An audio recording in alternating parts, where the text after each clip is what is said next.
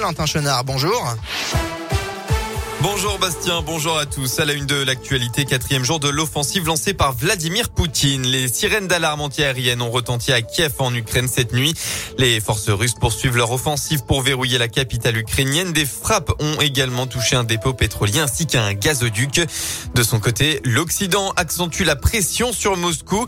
Il a notamment été décidé d'exclure de nombreuses banques russes de SWIFT, une plateforme essentielle à la finance mondiale. Avec cette sanction, la majorité des exportations et importations russes vont être bloquées.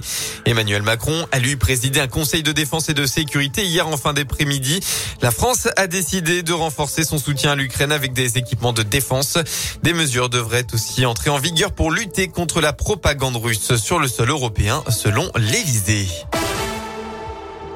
Hier s'ouvrait le salon de l'agriculture à Paris et un jeune Auvergnat a été sacré meilleur jeune berger de France. Il s'appelle Adrien, il a 20 ans et étudie au lycée agricole de Brioude-Bonnefond en Haute-Loire. Le jeune homme issu d'une famille d'éleveurs remporte donc le concours des Olympiades après avoir fini deuxième du même concours en 2020. La colère des tatoueurs. Depuis deux mois, l'Union européenne interdit certaines couleurs d'encre de tatouage jugées trop toxiques. 25 pigments sont officiellement proscrits et l'utilisation de 4000 substances est désormais limitée. Une nouvelle réglementation pour protéger la santé des consommateurs mais qui ne réjouit pas les tatoueurs. Ils sont obligés de réinvestir dans de nouvelles encres aux normes. Encore faut-il qu'elles soient disponibles sur le marché. Esteban est tatoueur dans la région et constate plusieurs entraves au métier. Et puis il faut aussi également se refournir toutes les couleurs qui sont d'ailleurs toutes pas sorties. Donc actuellement, je peux même pas retoucher mes anciens tatouages en couleur. Donc c'est un peu compliqué, quoi. C'est comme euh, assassiner un peu le métier pour moi, mais bon. Par contre, au niveau financier, euh, on a quand même pris euh, une augmentation vraiment significative. On est passé de 13,50 euros le flacon de couleur à 25,20 euros quand même. Un tatouage en couleur, c'était déjà assez cher. Alors là, ça devient un peu hors de prix.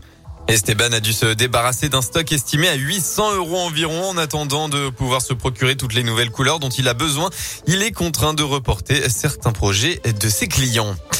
On passe au sport en football, auteur d'une belle première période. La SSE s'est finalement incliné face à Paris hier soir pour la 26e journée de Ligue 1. Les Verts avaient pourtant ouvert le score, mais Kylian Mbappé en a décidé autrement avec un doublé et puis une passe décisive. Résultat à 3 buts à 1. En rugby, le 15 de France a surclassé l'Écosse 36 à 17 hier dans le tournoi Destination, confortant sa place de leader avec une troisième victoire consécutive. Et on passe à la météo. Enfin, dans votre région, eh bien, c'est un très beau dimanche qui est à venir. Un pas de mauvaise surprise. C'est un temps similaire à hier. On va retrouver un très beau soleil. Côté Mercure, vous aurez au maximum de votre journée entre 8 et 10 degrés.